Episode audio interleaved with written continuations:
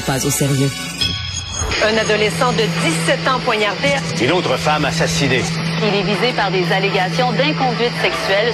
Les formations politiques s'arrachent le vote des familles. Comment faire fructifier votre argent sans risque? Savoir et comprendre les plus récentes nouvelles qui nous touchent. Tout savoir en 24 minutes. Avec Alexandre Morin-Villouellette et Mario Dumont. En manchette dans cet épisode, d'un nouveau sondage léger. Les Québécois sont de plus en plus insatisfaits de Justin Trudeau et de François Legault. Québec pose une offre à la FAE pour tenter de mettre un terme à la grève générale illimitée. Ils sont en train de l'étudier aujourd'hui. Le gouvernement Legault dévoile pendant ce temps-là un comité de sages, le fameux comité sur l'identité de genre. Par contre, des absents dans ce groupe. Et les États-Unis ont brisé le record de tuerie de masse cette année. Tout savoir en 24 minutes. Tout savoir en 24 minutes. Bienvenue à Tout savoir en 24 minutes. Bonjour Marie. Bonjour. Ça vient tout juste de tomber, sondage léger, le journal, qui a été réalisé dans les derniers jours. C'est depuis le mois de décembre, 1er au 4 décembre, que la population a été sondée. Euh, dans cette première partie du sondage, une deuxième qui va sortir demain, mais c'est sur le taux d'insatisfaction. Souvent, on parle du taux de satisfaction. On va le poser taux d'insatisfaction envers les gouvernements et de François Legault et de Justin Trudeau. Et comme euh, la grogne populaire qui semble se sentir là dans les dernières semaines, mais se concrétise le sondage. On parle de pas moins de 63% des citoyens en ce moment au Québec qui désapprouvent la gestion du premier ministre François Legault et du gouvernement de la CAQ. Pour Jean-Marc Léger, d'ailleurs, c'est un taux qui est catastrophique, qui veut dire pour Mais lui... c'est surtout le mouvement d'un mois à l'autre, d'un mois à l'autre, à l'autre. Tu regardes ça depuis le printemps, j'ai jamais vu descendre aussi vite. J'ai jamais, jamais vu ça. Là. Ouais, l'expression que M. Léger utilise, c'est « ça chiale dans la rue ». Là. Quand on est rendu à 63% ça veut dire que tu as des gens, le taux est assez élevé pour que ça soit un sujet commun. Oui, là, je voyais le ratio, de- de- parce que t'as- dans la catégorie satisfait, insatisfait, t'as les très, les, les insatisfaits puis les très insatisfaits. Et c'est fou, j'ai jamais vu autant de très insatisfaits. Ça veut dire que les gens, ils sont pas juste insatisfaits, ils haïssent le gouvernement, ils veulent s'en débarrasser. C'est vraiment un re- rejet du gouvernement. Ouais, puis ça peut sembler également être vraiment un 360 degrés complet depuis les dernières élections où la coalition Avenir Québec semblait l'avoir emporté là, presque sans heurte aussi de ce côté-là. Donc des gringolades qui se poursuit. Elle est même pire que le sentiment qu'ont les Québécois envers Justin Trudeau et le Parti libéral du Canada. L'insatisfaction est quand même excessivement élevée, là, 60 Et euh, de ce côté-là aussi, ben, il semble y avoir insatisfaction sévère là, du côté de Justin Trudeau. C'est sûr que l'insatisfaction, elle est observable comme ça un peu partout dans le monde aussi, Mario. là. Ce qui est important de retenir parce que l'inflation, la hausse du coût de la Ah vie... oui, c'est une période difficile. Puis en plus, au Québec, tu as une négociation du secteur public. Mais il n'y a pas juste ça. Je veux dire, euh, Mais non. demain, tu vas voir la partie 2 dans le journal du sondage, probablement comme d'habitude. Et je pense pas que ça va être beau pour les intentions de vote pour la CAQ non plus. On sent le parti se liquéfier. Les, les, les, tu sais, euh, des gens qui appuyaient la CAQ, ils l'appuient plus, sont plus sûrs. Il y a vraiment quelque chose où ils sont en train d'échapper leur propre monde. C'est plus juste des indécis qui étaient qui penchaient un peu CAQ. Ils sont en train de perdre leur propre monde. Ouais, et ça va prendre un retournement de situation parce que là, ça fait ça fait déjà un bout, Mario, comme tu dis, comme tu l'as dit toi-même. C'est ont comme année à dossier. oublier. Puis c'est qu'ils ont plus de dossiers. Pourquoi tu mettons, c'est quoi les dossiers de la CAQ? C'est juste, ils gèrent juste les merdes qui sont mises sur leur table le, au jour le jour. Là. par la situation. Là. Les négo- C'est sûr que les négociations du secteur public, quand ça, ça va être réglé, il y a un niveau d'agressivité puis de tension qui va baisser dans la rue, puis ça, ça va aider probablement. Mais c'est quoi les dossiers de la CAQ, là? Tu sais, euh, ils sont embourbés, les écoles, les hôpitaux, ça marche plus, les gens décèdent à l'urgence. Et il n'y a plus aucun plan de match pour faire des nouvelles initiatives qui seraient les leurs. Donc, ils ne font que réagir à tout va mal. Puis ça, ça se peut pas là, comme gouvernement. Et en plus, ben François Legault qui avait qui trouvait le ton à une certaine époque, qui trouvait le ton du bon père de famille, d'excuser les erreurs. Là, il a perdu le ton. Les gens sont en train de l'entendre, puis ses excuses à propos de tout, puis il ne fait que générer plus d'agressivité quand il parle. Alors euh, c'est euh, c'est vraiment un problème à l'heure actuelle pour le gouvernement parce que là, dans la négociation avec le secteur public, ça le place dans une grande grande grande position de faiblesse. Euh, Et nous, euh, comme comme contribuable, tu dis ok, mais nous autres notre négociateur là, il est attaché dans le dos là. Ouais, euh, c'est c'est certain que ça peut sembler un peu plus périlleux à ce moment-là ouais. d'entreprendre des négociations quand on a un aussi grand taux d'insatisfaction, être pressé peut-être de régler même plus Ben, vite pour, euh, acheter la paix, mais là, acheter la paix à quel prix? euh, quel prix? Puis pas juste l'argent, à quel prix en argent? Ben, à quel prix en termes de services publics, de ne pas réclamer si le gouvernement cède? Alors, c'était, tout ça est un peu, un peu inquiétant. À quel prix? C'est bien la question, Mario, parce qu'on a soumis du côté du gouvernement Legault de la Sonia Lebel, la, la, présidente du Conseil du Trésor, une proposition de règlement à la FAE, la Fédération autonome de l'enseignement, pour tenter de dénouer l'impasse de leur grève à eux, générale illimitée, qui continue de paralyser 40 des écoles dans la province. Et là, la FAE, aujourd'hui, s'est dite complètement indisponible. On a bien tenté de leur parler, mais eux ont décidé de, de, de se replier pour tenter là, de bien lire cette offre qui a été soumise. Offre, d'ailleurs, qu'on a qualifié de proposition verbale d'entente de principe avec une On parlait annexe d'une pa- une page, et demie. ouais, c'est ça. Mais Exactement. Tu sais, tout ça, parce que j'en retiens, c'est que, mettons, il y a dix jours, il se passait rien. Puis là, on s'échange des propositions, des documents, on se parle, on se fait des propositions verbales.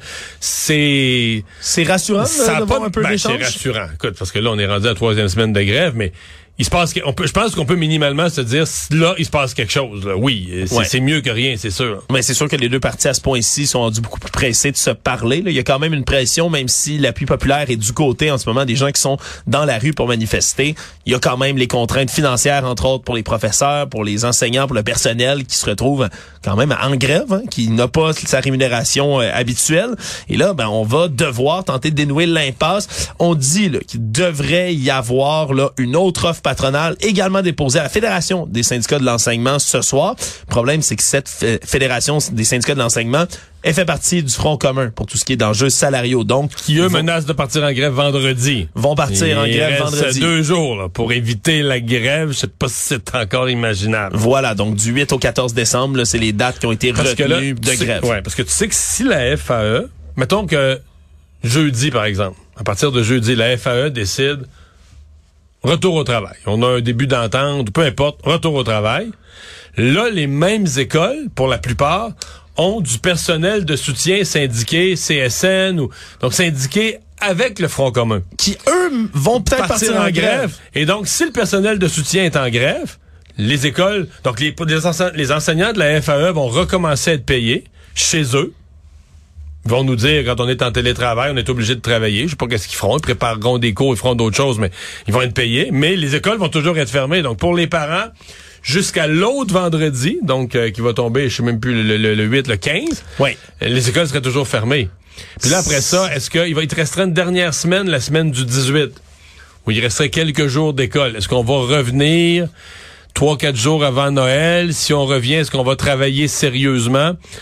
Alors, si on réussit pas du côté du gouvernement à éviter la grève du Front commun, on aura essentiellement perdu là, toute la dernière partie de l'automne euh, en enseignement. Ouais, puis ça pourrait être dramatique, entre autres pour les parents, tu le mentionnais bien. J'ai reçu hier matin, là, ici à Cube Radio, sur nos zones, le président de la Fédération des comités de parents, qui, lui, c'est exactement son pire cauchemar, là, ce qu'il appelle une espèce de grève à relais, là, dans le fond, là, qu'on se passe comme ça le témoin pour continuer des grèves, puis que les écoles restent fermées de facto, même si on réussit à s'entendre avec certains partis. Puis encore là, c'est si on réussit à s'entendre avec la Parce que pour FAE. l'instant, on n'a pas ça. Là. Pour l'instant, on n'a pas ça. La seule bonne nouvelle, Mario, elle est du côté des cégeps. là. La direction des établissements des cégeps, on dit, est en mesure d'adapter le calendrier pour respecter les 82 jours d'enseignement obligatoires sans être capable d'empiéter sur la prochaine session. L'épreuve uniforme de français, par exemple, qui était prévue le 13 décembre, est reportée au 20 décembre. Mais encore une fois, ça, c'est dans l'espoir que le conflit est réglé d'ici là. Puis encore une fois, mais ça, c'est pas encore fait. il y a un prix pour les étudiants quand même, parce qu'il y a des, par exemple, la dernière semaine de décembre, avant, pas la dernière semaine de décembre, la dernière semaine avant Noël, j'aimerais dire, il y a beaucoup d'étudiants qui avaient moins de cours, il restait un examen ou deux. Donc ceux qui travaillent, par exemple, dans des commerces, dans des restaurants, puis il y en a beaucoup, beaucoup. Juste avant Noël, Juste période avant lucrative. Noël, période lucrative, ils s'étaient mis beaucoup d'heures de travail. Là, ça va redevenir leur période d'examen. Là. Fait que, tu sais, il y a des... Mais il y a des conséquences Il y a réelles, des de conséquences pour les gens, là, c'est ça. Actualité. Tout savoir en 24 minutes. Pendant ce temps, la ministre Suzanne Roy, ministre de la Famille du Québec, dévoilait aujourd'hui la composition du fameux comité de sages. Cette décision qui avait été annoncée par le gouvernement pour tenter d'étudier les questions relatives à l'identité de genre au Québec. Et là, mais cette composition, c'est l'ex-présidente du Conseil du statut de la femme, Diane Lavallée, qui va présider et qui sera épaulée par un médecin de famille qui était aussi l'ancien directeur général adjoint du Collège des médecins, Jean-Bernard Trudeau, et le professeur de droit constitutionnel, Patrick Taillon, bien connu lui aussi, qui était d'ailleurs le chroniqueur d'Antoine Robitaille, notre collègue, et qu'il va manquer à son émission, bien évidemment, mais qui vont composer ce comité. Le problème, qui a été soulevé excessivement tôt ce matin, là, presque dès l'annonce, ben, c'est qu'il n'y a pas vraiment de personnes trans, pas de personnes non-binaires, même pas de gens issus de la diversité sexuelle, Mario, qui se retrouvent dans ce Mais comité qui va étudier certaines questions. C'est ce que- parce que moi, ce matin, on m'a posé la question, est-ce qu'il y a une de ces trois personnes-là qui est homosexuelle? Puis c'est trois personnes que je connais de réputation. Puis ma réponse, c'était, ben, sais-tu, je sais pas. Ouais. Je me Ben- suis jamais, c'est des personnes que j'ai déjà reçues en entrevue. Mais Les là, autres sont pas trans ou non-binaires, sont... ça, ça, je le savais, là. ça, je le savais. Mais là, je disais, moi, je les connais pas. C'est des personnes que je connais en entrevue, que je connais professionnellement, mais je veux dire, il y a une des trois qui pourrait vivre avec un conjoint de même sexe, puis c'est quoi, je saurais pas, puis c'est pas de mes affaires. Ouais. En même temps, est-ce que ce serait même là les gens les plus adaptés pour gérer les questions d'identité de genre? Ça Ben, touche un parce que là, à un moins. moment donné, il faut décider, est-ce que c'est un comité représentatif, dans lequel cas, il faudrait peut-être qu'il soit 10, 12, 15 pour essayer d'être représentatif de tout le monde, ou c'est un comité de compétences. Il y a deux sortes de comités. Ça, ça me paraît être un comité de compétences. Tu vas chercher un constitutionnaliste, tu vas chercher Diane Lavallée, qui a quand même toute une carrière dans le secteur public, des services publics, des affaires humaines, conditions féminines. euh, donc, puis après ça, tu vas chercher un, un médecin, quelqu'un qui est vraiment secteur de la santé, euh, très, très communautaire, très, très social comme médecin, mais un médecin. Tu vas chercher des compétences. Après ça, est-ce que tu as confiance à ces gens-là pour, pour écouter, écouter les besoins, écouter... Sais, c'est ça la question. Ben, ben, on a posé la question, est-ce qu'on aurait imaginé un comité sur la condition féminine sans femmes? C'est sûr que c'est un autre aspect, mais c'est une. Moi, je, je, je, je n'ai pas vu ça comme étant un scandale, mais j'ai l'impression que le gouvernement est pogné avec ça sur le dos. Il va se faire demander d'être représentatif, puis s'il nomme une personne, on va dire qu'elle n'est pas assez représentative, puis là, on Ben, va. c'est sûr que ça devient difficile parce que c'est exactement ce qu'eux ont dit. Là. Ce que la ministre a répondu essentiellement à ces questions-là, c'est que c'est pas un comité de représentation, comité de réflexion, d'analyse et de travail. Certes, ils vont travailler avec aussi le Conseil québécois LGBT. Problème, c'est qu'il y avait personne du Conseil québécois LGBT qui était présent en conférence de presse aujourd'hui, que le directeur général James Galantino s'est fait appeler par la suite par divers journalistes et a commenté en disant que lui a pas de problème avec le mandat, qu'il va travailler avec eux, mais que la composition du comité est source d'inquiétude. C'est eux qui vont être les premiers consultés autour de tout ça. Donc, il y a quand même une inquiétude dans certains milieux qui plane. C'est peut-être encore plus, si Mario, devait, en tout cas, je sais parce pas. qu'aujourd'hui, moi, je peux te dire, c'est sur les réseaux sociaux, là, du peu que j'ai, du peu que j'ai regardé là, aujourd'hui, c'est quelque chose qui a été beaucoup, beaucoup repris, puis dénoncé, puis dans toutes sortes de milieux. C'est peut-être même juste en apparence, Mario, là, même si sur le principe, on se comprend ensemble que c'est un comité Ouais. qui va aller consulter. Le fait qu'il manque un peu cette diversité-là, ça a semblé faire scier bien des oreilles. Ça va être encore une cible sur le dos de la CAQ. Là. Euh, oui, mais ça reste dans une faible mine. Je pense que si tu demandais à la majorité de la population, ils te diraient fais juste pas ce comité-là. là. C'est ça que la majorité pense, c'est laissez-nous Ouais. tranquille avec ça. C'est ça la réalité, excusez-moi, là. C'est ça la réalité de la majorité. Maintenant, on a quand même vu des groupes se, pe- se taper sa gueule quasiment, là, à la limite, là, sans- s'engueuler comme des putois dans la rue, Oui. euh, avec ceux qui étaient anti-trans, LGBTQ, nomme, nomme mollet, euh, d'autres qui sont inquiets de ce qui s'enseigne à, l'é- qui s'enseigne à l'école en la matière, etc., les théories de l'identité de genre. Euh, Puis de l'autre bord, t'avais des certains. C'était tout mêlé. T'en avais Oui, qui défendaient tout simplement les droits des homosexuels. Mais tu dis, c'est pas vraiment concerné. Il n'y a pas de problème avec les droits des homosexuels présentement, mais d'autres qui défendaient justement les personnes trans. C'était... Et je pense que le gouvernement a voulu calmer le jeu. Est-ce que ça va vraiment calmer le jeu? Euh, je suis pas certain. Je suis pas certain, mais on demande pas à la majorité silencieuse qui pense de ça. Ils vont te dire, le comité, on n'en voulait même pas. Politique municipale, maintenant, la mairesse de Montréal, Valérie Plante, était en train de donner un point de presse sur l'actualité montréalaise devant les médias ce matin. Comme ça arrive souvent, l'hôtel de ville, avec son lutrin, donnait son point de presse et euh, s'est mise à répondre à une question d'un média anglophone qui, en soudainement, ben, elle a semblé euh, avoir un malaise sur place, semblait plus faible, a arrêté de répondre aux questions un petit moment, puis, ben, s'est affaissé sur le sol, là, en respirant profondément. Elle est pas tombée inconsciente, semble être restée consciente toute euh, tout le long de l'événement, de l'incident, était quand même là, assise au sol, euh, sans réponse, pendant que son équipe se jetait là, à ses côtés. On a appelé une ambulance qui a finalement pas été utilisée. On n'a pas eu besoin de transporter euh, Madame Plante à l'hôpital, mais ça a été quand même assez là, pour inquiéter la classe politique du pays en entier. Mario, là, ça a répondu là, du premier ministre Justin Trudeau jusqu'à d'autres ici en politique québécoise qui ont réagi heureusement sur le compte là, Twitter X de Madame Plante. On a dit qu'elle est hors de danger, que c'est vraiment un malaise et que là, elle a l'accompagnement médical. Ouais, qui mais suit. elle, a- elle vient juste de réécrire un Ah. message elle-même cette fois-ci. Elle dit qu'elle va mieux, j'ai eu un malaise, merci pour vos bons mots. Elle dit avoir rencontré une équipe médicale, qu'elle se porte bien, puis annule quelques activités des prochains jours, donc diminue son agenda des prochains jours. Mais en même temps, elle ne dit pas qu'elle ne travaillera pas. Elle parle de réduire le rythme pour quelques jours. Ouais, ben c'est sûr, on avait peu d'informations exactement sur la, la nature de l'incident. C'était déjà rassurant qu'elle tombe pas dans les pommes, Ouais. là, littéralement, qu'elle perde pas connaissance lors de tout ça. Mais, Mais moi, toujours- je, je capote. Un malaise, ça peut arriver, là, ça peut m'arriver demain. Puis des fois, ça peut être trois choses. Ça peut être euh, quelque chose de grave. Ça peut être quelque chose de pas du tout grave, un malaise d'un moment, puis qu'il n'y a pas vraiment de cause. Plus, tu sais, c'est arrivé, c'est arrivé. Ouais. Puis tu peux aussi avoir un malaise, mais qu'à l'investigation médicale qui va cacher une petite condition qui, qui est pas nécessairement grave, qui est pas mortelle, mais qui requiert euh, une médication, Un ouais, suivi certain, suivi, un suivi médical, puis tout ça. Puis, Fait que moi, mon seul souhait, c'est qu'après le soin d'elle, qu'elle prenne, tu sais, qu'elle qu'elle prenne justement quelques quelques jours, puis euh, d'aller à ses rendez-vous, ses rendez-vous médicaux, puis de dire oui quand les médecins vont dire, il faudrait passer tel tel test.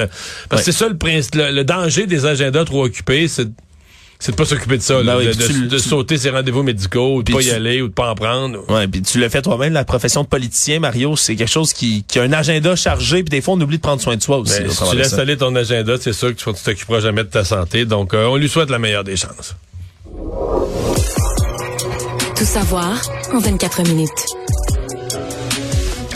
Le chanteur Cornelio Munteanu était de retour aujourd'hui au Palais de justice de Montréal pour la suite de son procès. Lui qui, je le rappelle, a dû rester détenu toute la fin de semaine là, en attendant son enquête sur remise en liberté. Je rappelle également qu'il est accusé d'avoir drogué à leur insu deux personnes en 2013, en 2016. Il devait à l'origine venir en cours il y a deux semaines. S'était jamais présenté. Son avocate avait dit pas être capable de le rejoindre ou de le trouver, ce qui avait déclenché un mandat d'arrestation à son égard. Il était recherché. Finalement, c'est un, un, un type, là, comme on peut dire, là, une information du public qui avait réussi à le faire coincer. Mais aujourd'hui, Mais lui pr- prétend s'être jamais sauvé, avoir jamais su que ses avocats n'ont pas donné sa date, ses avocats étaient pas capables de le re- rejoindre. Puis aujourd'hui, il a donné plus d'explications sur ce que ce qu'est sa vie aujourd'hui là. hein. Oui, lui et aussi le sergent détective Alexandre Renault qui s'occupe de l'affaire, qui expliquait un peu comment, de son côté, s'est menée la recherche de Corneliu, mais surtout toutes sortes de détails incongrus. Parce que au départ, ce qu'il dit, c'est que ben il y a eu vent du fait qu'on il était recherché. Il aurait même là appelé au départ là le euh, aurait même appelé l'enquêteur lui-même en disant qu'on on- oui on peut se rencontrer, j'accepte de me faire arrêter, puis que le rendez-vous même s'il était planifié, ben il aurait fait faux bon. Ce serait jamais présenté à cet endroit-là. Et il l'aurait même rejoint après ça par téléphone, aurait dit bah c'est compliqué, j'ai des meubles dans un entrepôt. Le sergent détective qui décrit ça comme nébuleux et confus. là, son entretien avec Corneliu, puis on apprend même En fait, c'est même nébuleux et confus où il habite là. c'est nébuleux et confus où il habite. Là. Lui qui En dit fait, il habite plus là. Ben, il c'est ça. semble pas loin d'être. Tu sais, quand on parle de l'itinérance, moi je lisais aujourd'hui, puis je me disais L'itinérance invisible. L'itinérance invisible, donc des gens qui ne sont pas, qui ne dorment pas dans la rue. Mais qui dorment chez quelqu'un, chez un cousin, chez une sœur, euh, deux, trois jours chez un ami, va, revient, mais qui ont, mais qui ont pas de domicile fixe. Tu peux pas leur envoyer, ces gens-là, tu peux pas leur envoyer du courrier à eux, là. Voilà, puis c'est ce que décrit lui-même Corneliu en disant qu'il n'y a pas vraiment d'argent, qu'il vit à gauche, à droite, là, je reprends ses propos autour de tout ça, mais on a appris même aussi, Mario, la première arrestation du chanteur de Corneliu il y a un an, c'est la première fois que j'entendais ça. Ça aussi, ça avait été euh, anormal, puis même rock'n'roll autour de tout ça.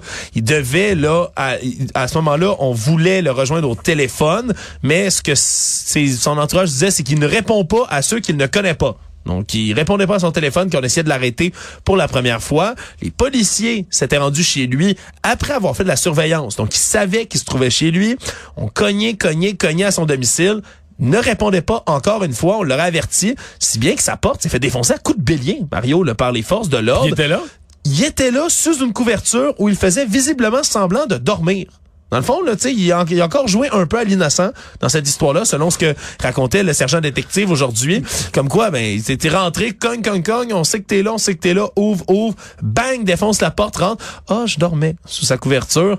C'est sûr que ça augure mal là, pour le reste des, des disons, là, de Mais en la... même temps, ça nous dit tout ça qui va pas super bien non plus, là.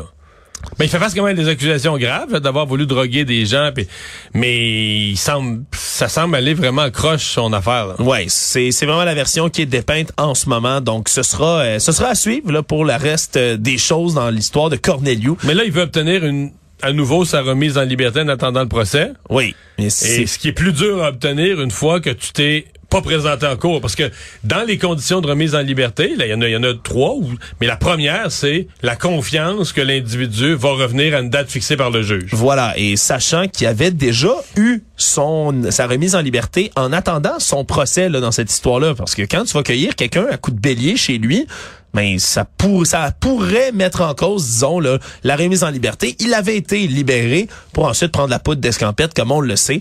Donc c'est sûr que ça pourrait venir le nuire peut-être à ses efforts de retourner en liberté en attendant le reste du procès. Économie.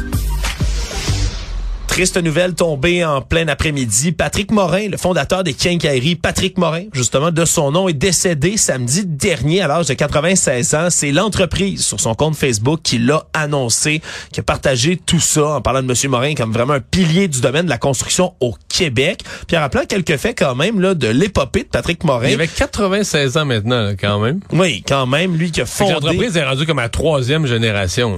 Exactement. On dit que c'est sept des neuf enfants du couple qui ont rejoint l'entreprise familiale, couple composant bien évidemment M. Morin et son épouse Denise Benny, et qui ont parti tout ça dans la Naudière en 1960 à Sainte-Marceline de Kildare, une petite cour à bois qui est devenue un centre de rénovation, qui a ensuite ouvert des succursales et qui en a maintenant une vingtaine dans la province. Et là, ça a été revendu en février 2021, on s'en souviendra, au groupe Turcotte de Home Hardware Stores. Mais là, euh, donc un géant aussi là, de ce milieu-là là, qui tombe, donc euh, au Québec ici, le monsieur Morin, qui avait donné le nom éponyme à cette franchise qui est décédée malheureusement. Le monde. C'est pas une surprise lorsqu'on parle des États-Unis de parler de tous les événements euh, par arme à feu, mais aujourd'hui, c'est le journal britannique The Guardian qui est allé euh, prendre une espèce de palmarès des morts par arme à feu aux États-Unis. Il y a toutes sortes de palmarès justement de comptabilisation qui se font des décès par arme à feu. Là, c'est pas juste par arme à feu, ce sont les décès dans des tueries de masse aux États-Unis qui malheureusement avec ce qui s'est passé durant la fin de semaine où on a eu là de suite là la 37e et le 38e là, tuerie de masse par arme à feu aux États-Unis, Puis on a battu le record de 2006 là de 36 36 tueries de masse dans une année. Pour faire une référence, là, tuerie de masse, c'est pas juste une, deux personnes. On parle combien? minimum quatre personnes, excluant la personne qui abat les autres. Là. Donc, Donc, ça quatre victimes, victimes, là. quatre vraies victimes et plus. On parle là de cette année en 2023 jusqu'ici d'au moins 203 personnes qui sont mortes dans des tueries de masse, là, excluant tous les autres décès par arme à feu. Ça, ça se compte dans les dizaines de milliers aux États-Unis chaque année. Mais des attaques là vraiment qui se sont multipliées dans la fin de semaine. C'est à Portland en Oregon, près de Dallas aussi. Là, deux hommes qui ont tué là, cinq membres de leur famille là, dans différentes circonstances. C'est sûr que c'est des chiffres qui viennent toujours là, et qui sont assez effroyables. Merci lorsqu'on parle de ce qui se passe aux États-Unis, qui font euh, que battre des records. L'an dernier, on avait atteint le fameux 36. On est déjà à 38. Mais ça pourrait se poursuivre. toujours un peu fou, c'est quand tu fais des classements mondiaux de tout- toutes sortes de autant sur les nombres d'armes à feu que le nombre de victimes d'armes à feu. Il y a pas de, y a pas de classement mondial. T'as tous les autres pays là, qui sont. Toi, tu mets ça sur des petits, un diagramme avec des colonnes. T'as tous les autres pays, puis t'as les États-Unis totalement à part, là. complètement dans une autre ligue, tout seul, tout seul dans un autre monde complètement. Ça peut toujours paraître absurde d'un point de vue extérieur. Oui, et ça même au prorata de la population, pas juste en disant ouais mais le pays est plus gros, mais même en y allant au prorata de la population, les États-Unis sont tout seuls sur leur dans leur monde. Là.